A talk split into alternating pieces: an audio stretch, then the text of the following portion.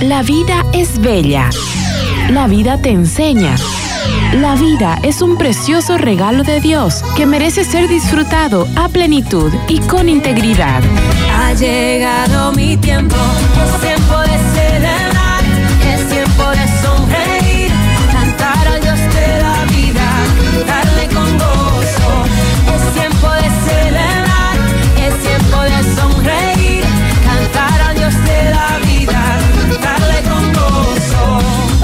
Bienvenidos a su programa.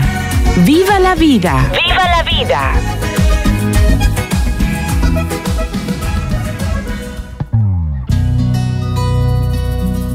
Muy buenos días, queridos amigos. Un día, un sábado más con su programa Viva la Vida. Hoy tenemos a una invitada maravillosa que si usted la encuentra alguna vez por la calle diría es cualquier persona, pero así chiquitita como ella es, es un diamante en bruto. Realmente Bello, agradezco Yanice tu, tu, tiempo, tu participación. Vamos a tener hoy un programa más de nuestro ciclo de liderazgo femenino. Lo hemos denominado Mujer Líder, contracorriente en la sociedad, porque realmente sabemos que una líder no se deja llevar por, por lo que hace todo el mundo, rompe esquemas y eso es Yanice Vaca Di Daza, que hoy nos acompaña. Ella es fundadora de la plataforma Ríos de Pie que durante los 21 días que nosotros pasamos en Santa Cruz realmente hizo horas maravillosas, acciones maravillosas en pos de la libertad, de la no violencia y del medio ambiente. Son sus tres ejes de trabajo de Yanice y realmente agradezco muchísimo tu tiempo. Bienvenida Yanice, te cedo la palabra para que te conozcamos un poquito más. Muchísimas gracias, Lita. De verdad, para mí un honor estar aquí, sobre todo con un tema tan hermoso como el liderazgo femenino, que yo creo que el futuro del país está en, ese, en que surjan esos liderazgos por montones, ni siquiera una o dos. Um, y sí, de verdad, mil gracias. Como comentaste, yo estoy enfocada en la no violencia. Estudié Relaciones Internacionales, saqué un título eh, con enfoque en derechos humanos, pero después de esto a raíz de mucha experiencia siendo voluntario en Bolivia, me di cuenta de que la solución a los problemas más grandes no está en la ONU o en una gran institución internacional, sino que está en nosotros mismos, en el poder de la ciudadanía movilizada, sobre todo cuando hay principios por debajo de ello eh, y por encima de todo también. Y fue por eso que me dediqué a estudiar no violencia. Tengo un título de la Universidad de Harvard, es un título ejecutivo, eh, solo lo hice online, no fui en persona, pero sí estudié mucho sobre no violencia y otro título de la misma institución en liderazgo en tiempo de crisis, porque después de los incendios en la Chiquitanía, me, me, enfoqué mucho en estudiar y informarme sobre cómo se, cómo se tiene que reaccionar desde sociedad civil e inclusive desde un nivel gubernamental ante crisis de, que, que son humanitarias o medioambientales, que casi son las dos cosas al mismo tiempo. Eh, pero más allá de eso, he tenido el lujo, el honor de conocer gente maravillosa que ha dedicado su vida a la no violencia y este tipo de trabajo y eso es lo que yo creo que más me ha inspirado. Y eso ha ocurrido tanto dentro como fuera de Bolivia. Entonces no hay que pensar que en Bolivia no hay no violencia, más bien tenemos altísimos ejemplos. Continuamos con Viva la vida. Viva la vida.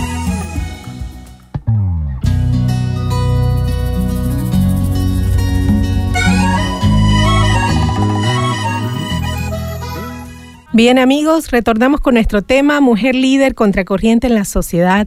Decíamos que no, no estamos hablando de una rebeldía eh, sin, sin, sin sentido, sino con principios, como mencionaba Yanice, un, un ir contracorriente para defender estos valores y principios que realmente hoy es más que nunca que lo necesita nuestra sociedad.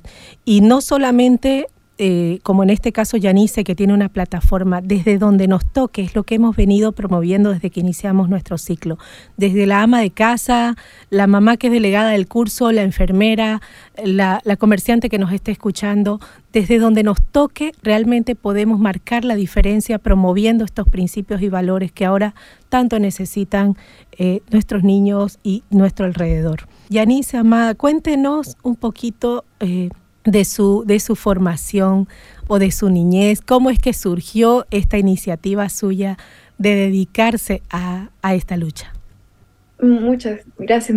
Tuve la suerte, como muchas personas, creo, de tener padres increíbles. Mis papis son los dos doctores, trabajan en el área de salud y mi papá es pediatra. Entonces, como en muchas situaciones, no sé si te pasó a vos también, mis papás no tenían suficiente dinero como para tener una empleada, entonces me llevaban con ellos al trabajo cuando estaban haciendo su internado, su, residencia, etc. Entonces yo crecí en hospitales jugando con los pacientes de mi papá y de mi mamá. Y, también en hospitales rurales, porque también tienen que hacer año de provincia, ¿verdad? Por eso le tengo mucha admiración yo a los trabajadores de salud, es súper sacrificado. Y ahí tuve la suerte de aprender desde niña eh, cómo cosas pequeñas hacen grandes diferencias, desde la falta de, de un suero hasta la fórmula para los bebés o inclusive la capacidad de hacer un buen trabajo de higiene en los hospitales. Y hubo un pacientito de mi papá en específico con el cual yo me encariñé mucho. Eh, él tuvo VIH y falleció a los 13 años. Yo lo conocí cuando tenía 9. Y él, él me marcó la vida, de verdad te digo que me marcó la vida completamente porque él amaba tanto a Bolivia y tenía tantos sueños de cosas que quería hacer para ayudar a otros niños y cuando ya se dio cuenta que no le iba a dar a él para hacerlo porque su cuerpo ya, ya le estaba fallando, eh, me pidió a mí, yo tenía 18, que le prometa que yo iba a, trabajar toda mi vida para que niños en Bolivia específicamente tengan un futuro mejor. Y por eso fue por esa promesa que le hice a él, que él es mi ángel. Yo creo que el Dios sabe por qué hace las cosas y a mí me tocó conocer a este niño cuando yo era tan chiquita, porque cuando yo lo conocí tenía como 15. Y y por eso fue que quise estudiar, como te comentaba, relaciones internacionales, pensando de repente en países como el mío, en la época yo pensaba, somos un país muy pobre, de repente si yo trabajara en cosas de política internacional, podríamos traer más apoyo a Bolivia, pero de ahí entendí de que hay problemas que son de casa y se solucionan en casa. Eh, y ahí, y ahí fue que pasé de querer hacer trabajo de política internacional a darme cuenta de que más bien somos nosotros los que tenemos que hacer los cambios y ahí fue que me enfoqué en estudiar no violencia. Pero todo, todo se resume a él. No puedo decir su nombre públicamente por un tema claro de privacidad de la familia, Qué pero bello. él fue mi ángel. Qué bello, Yanice. Y, cre y creo que dentro de toda la bendición que significa lo que has mencionado, creo que entonces, has tenido una bendición muy particular que de repente ahora muchos eh, bachilleres no tienen y es esta certeza de saber a qué apuntabas desde que iniciaste la universidad, 18 años o ya estabas en la U para entonces. Sí, sí. Sí, sí. Entonces, Estaba buscando estudiar, sí. Ah, mira, entonces tener, tener claro eso desde, desde un inicio de repente marca una gran diferencia porque claro, uno puede aprovechar su juventud para abrirse abrirse espacios, de repente que uh -huh. en, en, otras situaciones o lo, o lo, regular, entre comillas, es que salís del trabajo con tu cartón, incluso muchos papás a veces dicen, no, no, no, vos no me trabajás hasta que me tengas tu cartón en mano, ¿no? Uh -huh. Entonces, creo que de repente esa ha sido una gran eh, bendición también para, para vos, Yanice. ¿Y cómo fue que, que ya surgió la iniciativa de, de conformar la plataforma Ríos de Pie? ¿Eso, Ahí, ¿Eso cómo surgió?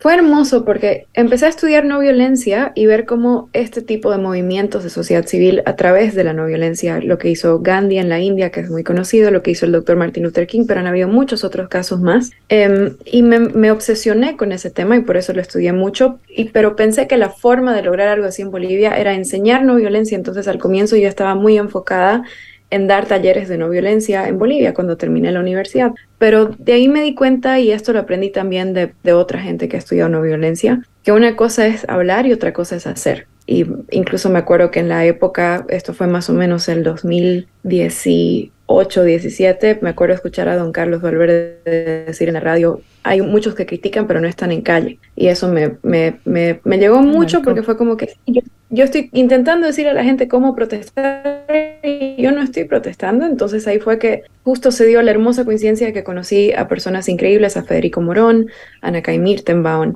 eh, a Gustavo Castro, la profesora Mina Yucra, que fuimos los que empezamos Ríos de Pie y decidimos empezar una forma de protestar que sea distinta, que sea creativa, que sea no violenta. Eh, no tanto por hacerlo, suena bastante iluso, siento cuando lo cuento así, pero la intención era justamente romper los parámetros y sabía que con un grupo de loquitos a los cuales nadie les tenía fe en la época, se puede lograr mucho y como que creo que Ríos de Pie nos ha superado a todos los fundadores, es un bicho independiente más grande que nosotros ahora Em, no somos el movimiento más grande de Bolivia para nada, somos pocos miembros, inclusive diría yo, pero ya tiene vida propia y es hermoso. Ahorita, mira, no te voy a mentir, no, creo que pasemos los 100 a nivel nacional, pero se activan distintas personas de acuerdo a la temporada. En épocas de incendios hay veces que se nos activan todas las ciudades del país con voluntarios que quieren ser parte de Ríos de Pie. Em, lo mismo cuando hay que hacer veeduría electoral o cuando hicimos las campañas del COVID. Entonces, Creo que parte de la naturaleza de Ríos de Pie es justamente lo que está pasando con la política ahora, no solo en Bolivia, sino a nivel mundial, que el concepto de militancia ya no es tan importante, no es como que soy miembro y tengo mi carnet de Ríos de Pie, es más la capacidad de articulación y de movilización sobre causas específicas y creo que eso también nos permite tener una amplitud para trabajar en unidad con más actores que los que generalmente se trabaja en política en Bolivia. Generalmente hay como ciertos bandos y ciertos grupos que son muy cerrados y solo coordinan entre ellos, pero nosotros intentamos trabajar en unidad con cualquier persona que respete o entidad que respete los derechos humanos em, y la no violencia como base, ¿no? Creo que eso es parte de, la naturaleza de de Pie ser un bicho muy raro, ser un grupo muy raro, pero creo que eso, eso es lo que nos hace efectivos también en muchas formas. Y bueno, realmente lo hemos visto en los últimos conflictos, en los últimos años, eh, que iniciativas como esta, principalmente surgidas, la verdad que no, no, no las he conocido desde el occidente del país, pero principalmente surgidas acá en el oriente del país, creo que en el mundo entero causaron sorpresa, ¿no? La, manera tan creativa, tan humana, tan sensible de, generar protesta fue, fue noticia, ¿no? Fue noticia incluso. Entonces realmente es un trabajo maravilloso, como decías, quizá no, no tanto por el hecho de tener un carnet, sino ese compromiso, ¿no? Como decías, con, con nuestra sociedad. Mencionaste a Martin Luther King, a Gandhi. ¿Hay de repente modelos que, que dentro de esta lucha son referentes para vos? Totalmente. A ver, la no violencia como tal es, es lo principal. Creo que nosotros en Ríos de Pie y personalmente intentamos no idolatrar a personas específicas porque todos los humanos tienen fallas, pero la no violencia como principio es lo que realmente amamos eh, e intentamos aplicar. Ahora, a un nivel muy personal, por las experiencias que yo he tenido, em, yo cuando empecé mi trabajo en no violencia aprendí mucho de un señor que se llama David Jensen, que trabajó con el doctor Martin Luther King, con el doctor King, em, y aprendí de él directamente. Entonces, como mi inicio a la no violencia fue muy fuerte en formación en cuanto a la no violencia kingiana, se llama, que tiene mucho que ver eh, con la religión como tal, con la Biblia, con la imagen de Jesucristo em, y con la idea de el ágape, que es esta, el amor creativo por todas las personas sin diferenciar si es amigo, enemigo, familiar, etcétera, como que simplemente la voluntad positiva de trabajar en conjunto con cualquier ser humano em, y que en el caso con Ríos de Pie ya lo expandimos a cualquier ser vivo por el, por el enfoque muy medioambiental que tenemos. Pero estos últimos años te cuento que me he enfocado más en Gandhi. Em, Luther King siempre hablaba de Gandhi y al comienzo yo solo lo leía Luther King, pero después ya empezaba a leer mucho Gandhi y me encantó. Pero al mismo tiempo he tenido la suerte de en, tiempo real conocer personas que hacen el mismo tipo de trabajo hoy en día en sus países. Admiro mucho y, y, y he aprendido muchísimo de Sergio Popovic, que es un activista de Serbia. Él diría que yo, yo diría que es la mente no violencia más brillante en el mundo en este mismo momento. Em, últimamente he tenido la suerte también de trabajar con Leopoldo López, lo admiro muchísimo, he aprendido un montón trabajando con él, él es de Venezuela. Em, y, como te digo, hay, hay distintos, eh, por la naturaleza del trabajo que tengo a nivel internacional, he conocido personas que inspiran muchísimo, em, ganadores del Premio Nobel de la Paz, etc. Y es muy lindo poder ver cómo lo que pasa en Bolivia en cierta forma también se parece a lo que viven en sus países, pero la, eh, si uno destila los principios básicos que hacen que un movimiento sea efectivo siempre son los mismos, que es unidad, organización, disciplina. Y es bello poder hablar de lo mismo con gente de Hong Kong, de Venezuela, de Egipto, etcétera. Es, es la naturaleza al final del día creo que se basa en eso. Qué bello, qué bello. Realmente me, me, me encanta escucharte, Yanice, y, y contanos un poquito sobre el nombre, porque se han inspirado en, en la poesía de Raúl Otero Reich, me imagino. Exacto. Sí, porque estábamos pensando, queríamos algo que es importantísimo para Ríos de Pie es la idea de la unidad, em, que no tiene que ser uniformidad necesariamente, y, pero no solo la unidad, ahora se habla mucho de unidad en el ambiente político, unidad de la oposición frente al avance autoritario del gobierno, pero también para nosotros em, como identidad boliviana también, porque hemos visto las divisiones regionales que hay en el país, ¿no?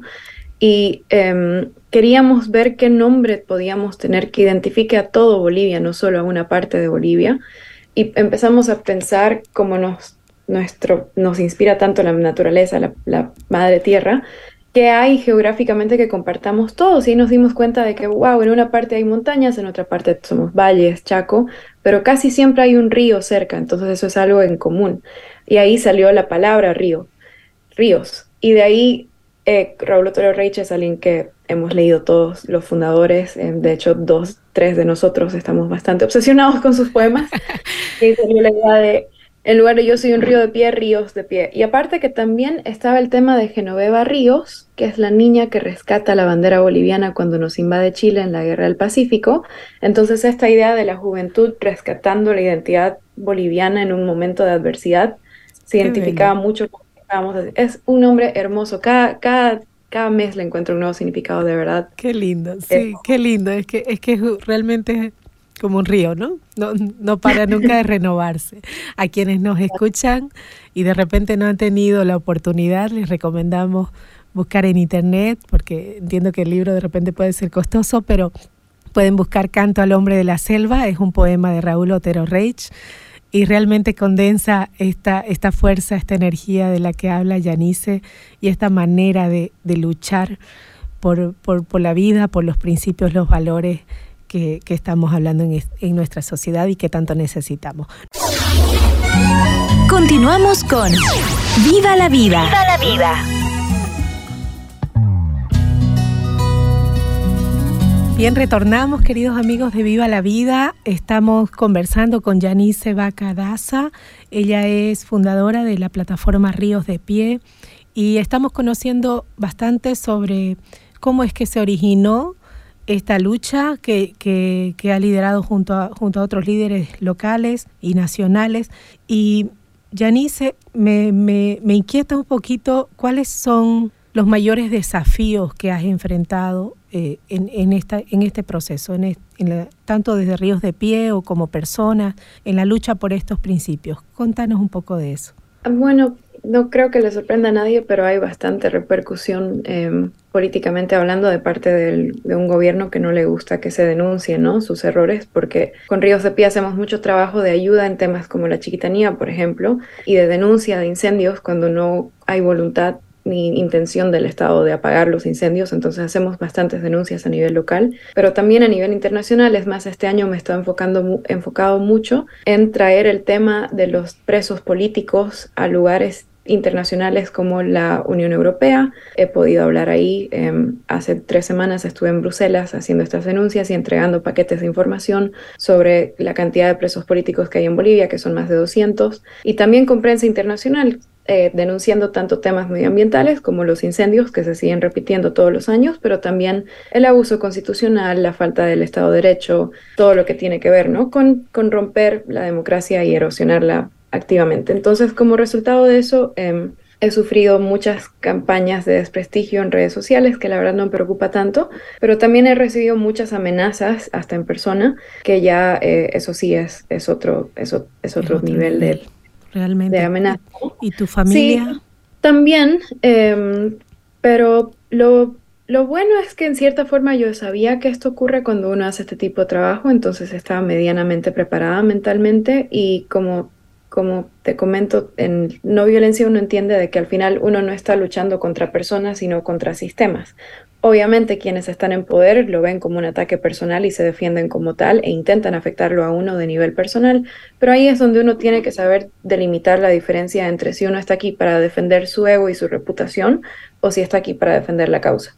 Em, a mí en la época de incendios me amenazaron mucho, fueron incluso el 2019, fueron personas armadas a la casa de mi papá, a preguntarle con quién yo estaba trabajando. Em, y a mí también me recibí muchas amenazas de muerte, de que me iban a violar distintas cosas que no son agradables.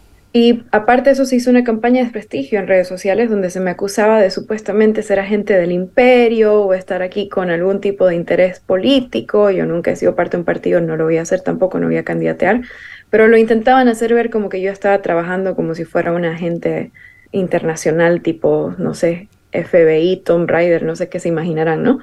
Pero em, ahí fue cuando yo tuve que aprender a través de la experiencia que si yo paraba de hacer mi activismo y me dedicaba a defenderme a mí misma y quién soy yo y cuáles son mis motivaciones, el tiempo que iba a gastar haciendo eso iba a ser tiempo que debería invertir más bien en informar cuántas hectáreas se han quemado en la chiquitanía, qué tipo de donaciones se necesitan, bajo qué condiciones estaban trabajando los bomberos. Y recalco, estos ataques a la legitimidad y a la reputación de uno son intentos de distraernos cuando uno está haciendo un trabajo verdaderamente impactante sobre el tema en sí, que es lo importante. Y al final del día, no importa si la gente me quiere o me conoce, lo que importa es que la chiquitanía no se queme o que no haya mayores violaciones de derechos humanos. Y es sobre eso lo que voy a continuar hablando, como lo he seguido haciendo, y, y, sobre lo que vale la pena trabajar, ¿no? Porque al final del día uno, si se mete en este tipo de actividades, está ahí para servir, para prestar su voz como instrumento y su cuerpo, inclusive cuando uno lo revientan en protestas, que me han reventado también en la Plaza Murillo. Em, pero uno se entiende como canal para que esos temas, que son los que verdaderamente lo superan a uno y que importan, sean los que se posicionen. Entonces, las amenazas han habido muchas, pero em, justamente de eso uno crece y pierde el miedo también. Así es, sin duda el, coraje corre por las venas ahí, ¿no? Y como dice eh, ese, ese pasaje de Don Quijote de la Mancha, ¿no? Si, si los perros ladran, Sancho, es porque avanzamos.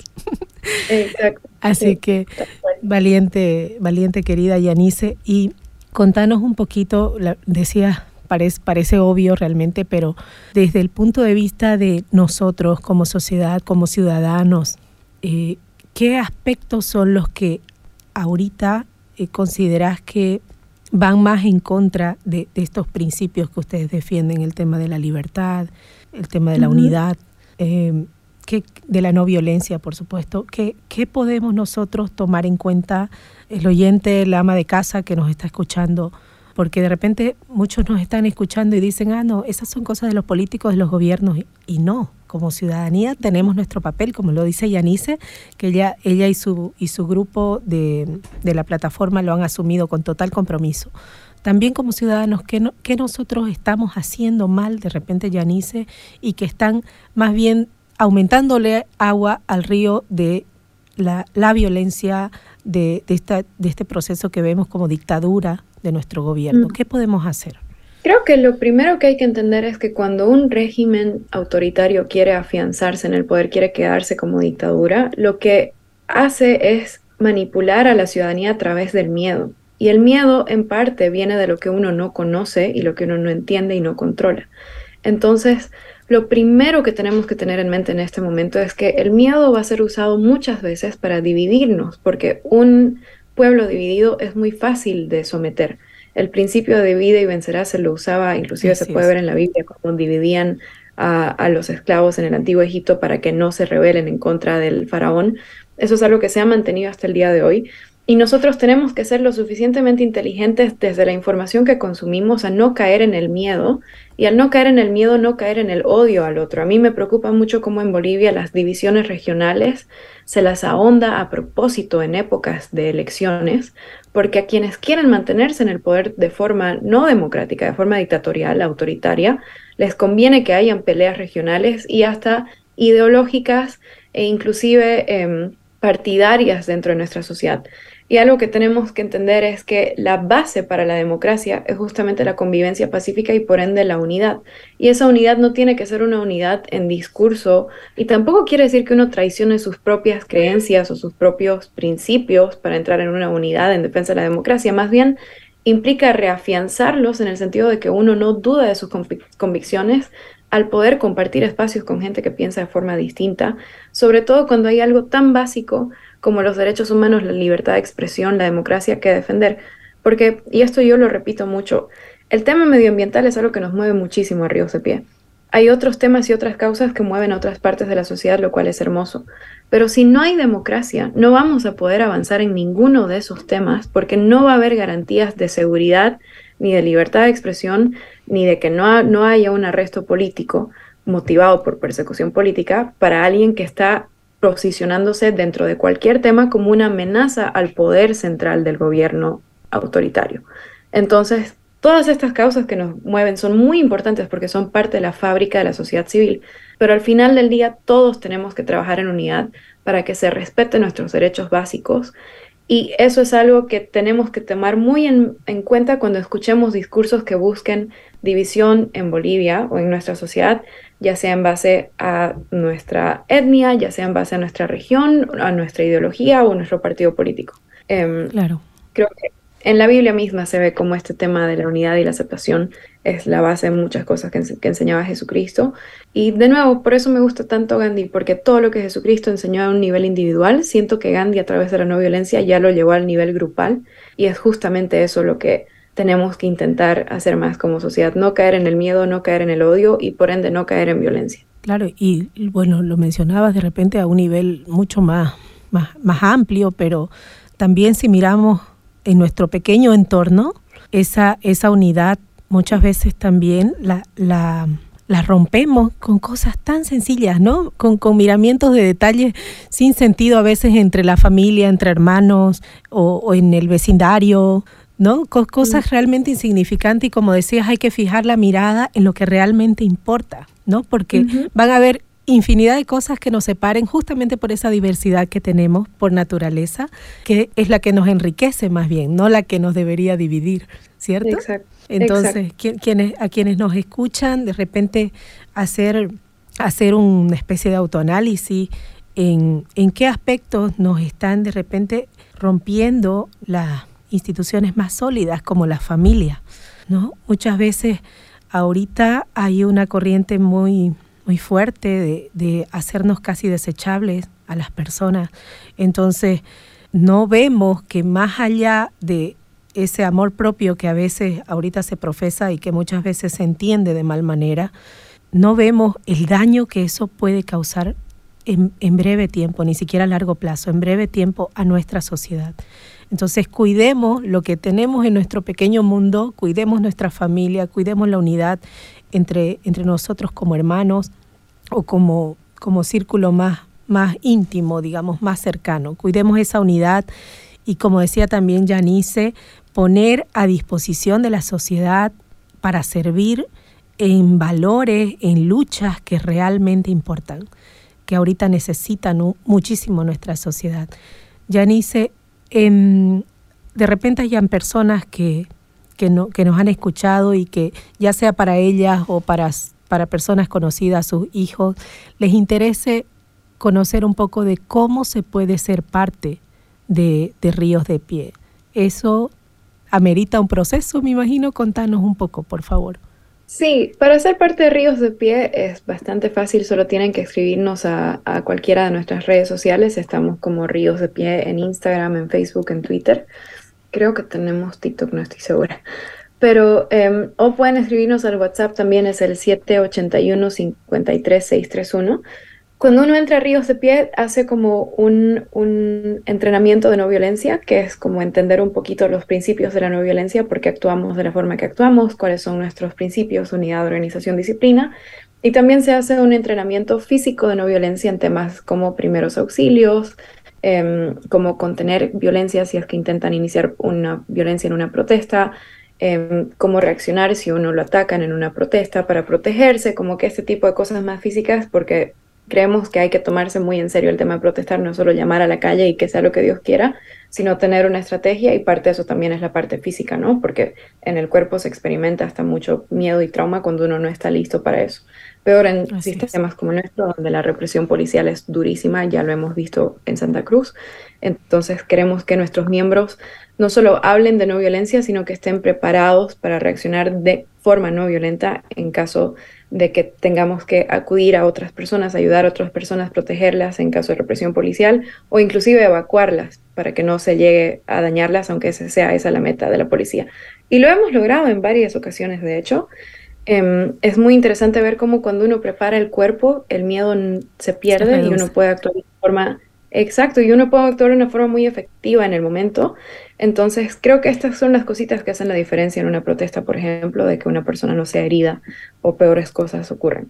Ah, eh, ¿Qué tiempo toma suena, aproximadamente eh, el proceso de, de integración? El, el, la, la capacitación de no violencia se puede hacer online o en persona, la primera, la que es sobre un poquito más de teoría, y de ahí la parte física, la verdad nos ponemos fechas entre nosotros y vemos cuándo coordina y lo hacemos en casa de uno de los miembros. Entonces con, con cuatro horas ya, y eso, ya están como parte de Ríos de Pie. Y de ahí es a participar en las actividades, hacemos muchas actividades de servicio, no solo de protesta. Em, temas como en épocas de incendios, trabajar con los bomberos, acompañarlos a las áreas de los incendios, ver cómo los podemos ayudar con su equipo em, o a ellos mismos asistirlos. También hacemos entrega de donaciones cuando hay necesidades. Em, hemos ido a entregar comida a orfanatos o a, hogares de niños. Hemos ido a hacer eh, eh, trabajo de llevar comida o apoyo a centros de salud que lo necesitan, donaciones, hemos llevado al hospital oncológico, al hospital del niño, etc.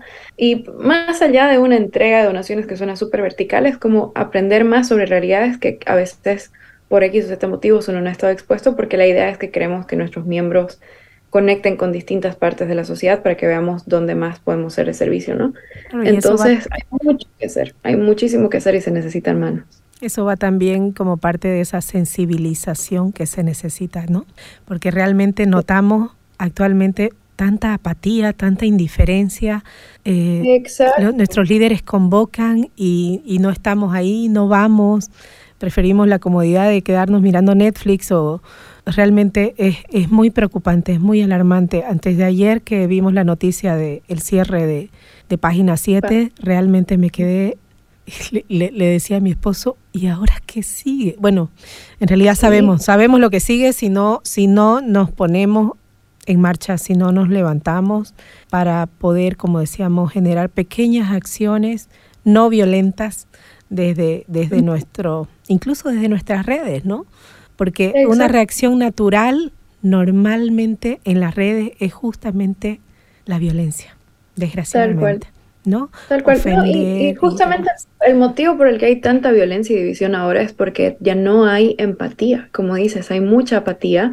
Y cuando hay tanta división y tanto miedo y tanta confrontación y encima uno se siente atacado constantemente por su gobierno, es muy fácil caer en patrones de odio y de división y de rencor. Y de nuevo, suena hasta súper hippie todo lo que estoy diciendo, pero en realidad las dictaduras estudian esto. Ellos saben qué hacen cuando hacen campañas de terrorismo en contra de sus propias sociedades para tenerlos o tan asustados que se callan y se autocensuran porque piensan si yo no hago y digo nada no me va a pasar nada. Y eso obviamente es ganancia para el régimen y encima es mentira porque eventualmente van a llegar a cada uno de los, afectar a todas las partes de la sociedad cuando no hay democracia. O si no está el otro extremo que ya también se radicalizan y caen en la violencia porque se sienten en constante ataque. Y ahí también hay ganancia para el Estado, porque el, estadio, el Estado tiene monopolio de la violencia. Tienen las Fuerzas Armadas, tienen la policía, tienen el permiso legal para ejercer violencia. Y cualquier intento de violencia que probablemente no va a ser exitoso, le va a dar pie al Estado a que inicie un juicio en contra de la persona que, que intentó hacer eso y empieza la persecución política. Entonces, de nuevo, trabajar en actividades de humanitarias refuerzan la confianza en la sociedad, refuerzan la empatía y también fortalecen a la sociedad porque le hacen ver el poder que tenemos si nos ayudamos entre nosotros afuera de lo que está proponiendo el gobierno o el Estado. Y esa capacidad organizativa es la que, por ejemplo, le permite a Santa Cruz tener paros de tantos días porque ya hay un conocimiento de organización sobre cómo mantener un paro por tanto tiempo, a nivel barrio, a nivel zona, etc.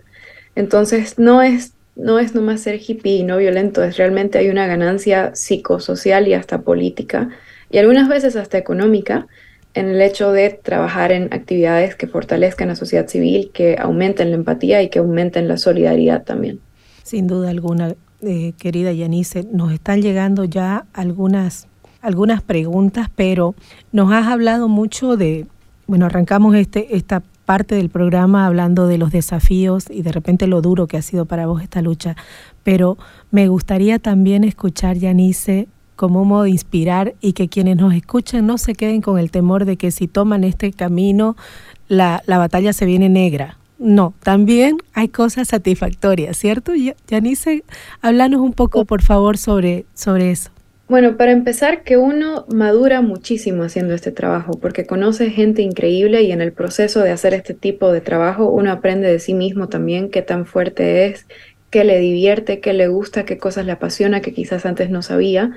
Em, por ejemplo, yo siempre supe que me gustaba el medio ambiente, pero no tenía idea que iba a terminar apadrinando un osito Jucumari que está ciego en Senda Verde, en La Paz, y que ese oso, yo no tengo hijos, pero es como si fuera mi hijo todos los días, me mandan fotos de él, y ha sido increíble encontrar esta parte que yo no sabía que tenía de, conectar tanto con un animal salvaje. Em, aparte de eso, han habido tantos momentos en los que yo de verdad em, siento que Ríos de Pie para mí es como mi relación con Dios fortalecida cada día, porque nos ha tocado que, por ejemplo, nunca me voy a olvidar en la pandemia, llevamos comida a un orfanato sin hablar antes con ellos, simplemente porque sabíamos que habían dicho en redes que tenían necesidad. El día que llegamos, a la hora que llegamos, fue cuando justo no tenían nada que cocinar para la cena para más de 50 niños ese día. Y llegamos con la cantidad exacta, sin saberlo, sin coordinar. Eso es Dios, o sea, no hay más. No hay más, me acuerdo que me puse a llorar ese día de emoción porque el, el señor que dirigía estaba emocionadísimo también y no podía creer que justo llegó lo que él necesitaba. Otros chicos igual han tenido experiencias muy bonitas dentro de Ríos de Pie. Em, hemos tenido la suerte de conocer gente increíble como el Tata Marcial Fabricano, de quien hemos aprendido un montón. Nos hemos viajado por todo Bolivia haciendo este trabajo. Yo he ido por todo el Chaco, los Andes, la Chiquitanía, etc. Y más allá de eso, hay un sentimiento de que realmente es profundamente hermoso de propósito en el que uno entiende de que sí hay muchas cosas que están mal con Bolivia, hay muchas cosas injustas que uno ve cuando está haciendo activismo, pero también entiende que hay una fuerza positiva, creadora en nosotros, en los seres humanos, que no sale en la tele, que, la gente no conoce, pero hay bomberos que se vienen desde La Paz todos los años para salvar la chiquitanía, aunque no sean cambas. Y habemos collas como yo que nos hacemos perseguir con el gobierno por gritar en defensa de la chiquitanía, y hay cambas que van a La Paz y arriesgan hasta el Sorochi con tal de poder acompañar a otros pueblos indígenas que están luchando por sus, por sus deseos. Entonces, a uno le devuelve la fe en la humanidad y en el país. Este trabajo es profundamente hermoso y es un crecimiento personal, espiritual, que yo no lo cambiaría con nada. En Ríos de Pie y en este trabajo yo he crecido más que en la universidad o en cualquier otro ámbito de mi vida. Y no hay, no hay palabras para agradecer eso. Es mucho más lo que uno gana que lo que da. Qué hermoso, qué hermoso. Y sí, sabemos que realmente hay mucho más en dar que en recibir, ¿no? Como, como hemos escuchado muchas veces. Te comento, Janice, que nos llegan casi todas las preguntas orientadas a si ustedes realizan trabajos también con los colegios o de la mano con los profesores, con unidades educativas. ¿De casualidad trabajan en esa área? Hemos trabajado con dos colegios. Em, yo he ido en persona a hacer actividades. Eh, entrenamientos de no violencia y de hecho los se aprendieron bien y se organizaron, hicieron protesta para pedir que se anule el, uniforme de educación física, me acuerdo, yo creo que no me vuelven a invitar ese colegio. Pero les salió excelente, les salió muy bien, lo lograron, eh, aprendieron estrategia súper rápido. Em, pero de hecho, estamos buscando, nos gustaría mucho poder ir a más colegios a hablar de estos temas em, y tener más voluntarios también de, de edad colegial creo que la rebeldía se lleva en la sangre en esa edad, entonces qué mejor que, canalizarlo en algo estratégico y que sea de, servicio a la sociedad. Así que si tienen eh, capacidad de colaborar con nosotros en ese sentido, le pido por favor a quienes están escuchando que nos escriban en las redes de Ríos de Pie, nos encantaría hacer ese trabajo. Fantástico, fantástico. Ya, eh, sí, realmente todas las preguntas nos llegan justamente en esta área. Eh, ¿Por qué Dice, el protagonista de la educación es el alumno. ¿Por qué ahora se ha pasado esta tarea a los padres y maestros? ¿Qué opinas de eso? Hmm, bueno, tomando en cuenta lo que ha pasado últimamente ¿no? en Santa Cruz, creo que ahorita se está debatiendo mucho de qué, juega un rol en la formación de un niño y para evitar violencia también en el colegio. Entonces, creo que em, sí, justamente el tema de la no violencia a nivel público, pero también personal, aplica un montón. En Bolivia está tan normalizado el uso de la violencia en casa para castigar a los niños, que eso es algo que creo que tenemos que reevaluar. Yo creo que eso legitima el hecho de que el gobierno use violencia en contra de quienes protestan, porque ya estamos dejando un precedente. Pero justo temas como no violencia creo que benefician tanto a nivel familiar como a nivel escolar, como a nivel general, y recalco para quien está preguntando si quiere aprender más de no violencia y de cómo esto puede contribuir a su vida, con mucho gusto desde Ríos de Pie conectamos. Perfecto, dice, ¿cómo podemos, ah, ¿cómo podemos ser parte de ir contra la corriente en esta ola de violencia en nuestra sociedad? Como madre, ¿cuál sería su consejo? Janice no es mamá, por si acaso. es mamá de su Jukumari. Mi Jukumari hermoso. Pero todavía no soy mamá. Pero em, recalco, ¿sabe que las mamás son las mejores personas que uno puede tener en una protesta? Porque son las más disciplinadas, las más valientes, las que tienen mayor criterio, no se van a ir a agarrar a, a, cohetazos con alguien. Entonces creo que al final, y aparte las mamás luchan por sus hijos, ¿no? Entonces realmente tienen una convicción que supera la de cualquiera que no tiene un hijo, creería yo.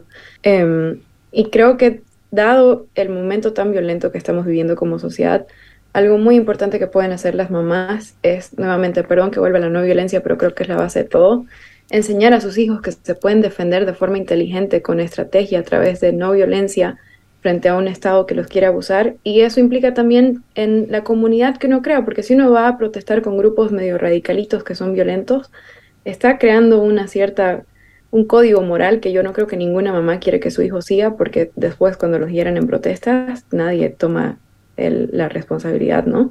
Así que eh, creo que orientar a los hijos hacia, no necesariamente ríos de pie, pero formas efectivas, primero que nada, porque la violencia no es efectiva, y segundo, inteligentes de relacionarse, no solo con el gobierno, sino en general en la vida. Em, y recalco eso, para mí vuelve siempre a la no violencia. Interesantísimo, querida Yanice. Me, me, gustaría, me gustaría una vez más reforzar quienes nos han escuchado y de repente quieran ser parte de, tu plataforma de Ríos de Pie, solo tienen, decías, que escribir a cualquiera de sus redes, ¿correcto? Exacto, nos escriben y de ahí nosotros somos varios que manejamos las redes, les vamos a contestar y podemos agendar ahí una reunioncita, ya sea como prefieran, si es online o en persona. Eh, ¿Hay algún requisito, el tema de edad? No hay ningún requisito ni de edad ni de nada. Em, ni siquiera de, absolutamente nada. Lo único es respeto y adherencia total a la no violencia em, y a los derechos humanos, entonces no, no crean que van a entrar y de ahí vamos a ir a, a ejercer violencia en ninguna protesta. Después, brazos abiertos a quienes quieran ser parte. Por si acaso, algo que no hemos mencionado, pero de repente ustedes ya lo suponen, esto es todo un trabajo de voluntariado, ¿no? no, no hay paga económica. Eh, entonces realmente se necesita mucho compromiso, pero realmente, Janice, ha sido fantástico conocer todas tus iniciativas, todas las acciones que ustedes, que ustedes realizan. Leía hace poco un, o ayer creo fue, una publicación que mencionaba del trabajo que hicieron en la, en la OEA. también, sí. Y recién estuve en la Unión Europea en Bruselas, recibí la beca Sájarov por la defensa de derechos humanos. Entonces tuve la oportunidad de reunirme con varias personas del Parlamento de la Unión Europea, pero también de la Comisión y del Consejo, y avisarles eh, sobre el estado de la democracia en Bolivia, el, constante abuso del medio ambiente, la deforestación, somos el tercer país que más deforesta a nivel mundial, y obviamente el tema de la persecución política y los presos políticos. Está pesado nuestro, nuestra situación, pero igual hay mucho trabajo que se puede hacer. La mía es mucho y los trabajadores poco. ¿No? Sí. Yanice, ¿algún mensaje con el que quisieras despedirte? Mm, principalmente creo que entre la, crisis económica, la persecución política, la falta de certeza en temas de empleo, etcétera, estamos viviendo un momento muy duro para Bolivia. Acaba de cerrar página 7, un diario que era un, una luz, un faro de luz en temas de, de libertad de expresión. Y no hay que creer que porque uno se mantiene callado a un lado, no, a uno no lo va a afectar. La pérdida de la democracia nos va a afectar a todos y, y no va a tener nada que ver ni con estatus social, ni con, ni con ideología. Ahí vamos a estar todos afectados. Pero eso no quiere decir que hay que caer ni en el miedo ni en la desesperación, sino más bien empezar a tener un, un, un pensamiento de resiliencia, de fortaleza de saber que esto también lo vamos a pasar, así como superamos el COVID, vamos a poder superar este momento de crisis democrática, pero eso implica, recalco, unidad, trabajo en conjunto, trabajo inteligente de la no violencia.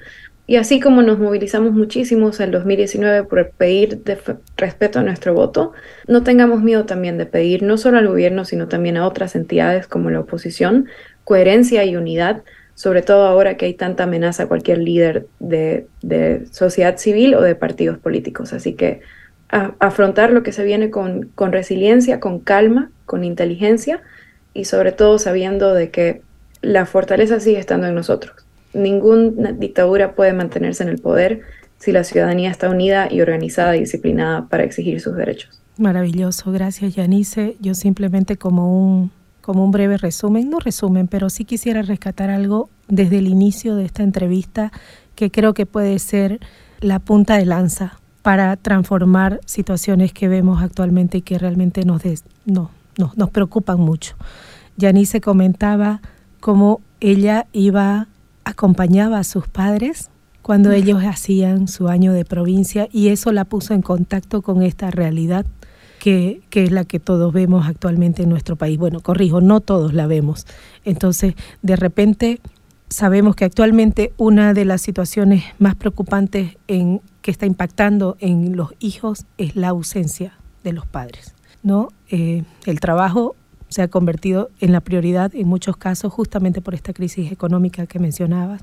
Eh, entonces, generemos espacios como padres, como mamás que nos escuchan, generemos espacios en los que nuestros los que nuestros hijos puedan tocar, palpar, conocer la realidad y las necesidades de nuestro país, de otras personas.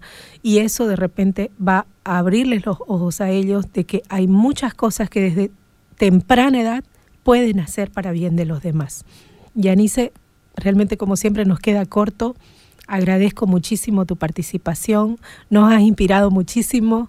Este es el liderazgo eh, del que hablamos en, Viva la Vida, en Radio Betania y, en, y que nuestra sociedad necesita. No uno que busque el ego, la reputación, como decías, sino servir a los demás desde lo poco o mucho que tengamos para dar.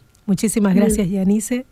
les cuento que esta entrevista ha sido posible gracias a la tecnología. Yanice está en Oslo, en Noruega. Así que agradezco muchísimo, Yanice. Pronto esperamos tenerte en cabina de Radio Betania. De corazón, mil gracias. Gracias a ti. Escuchaste el programa Viva la Vida.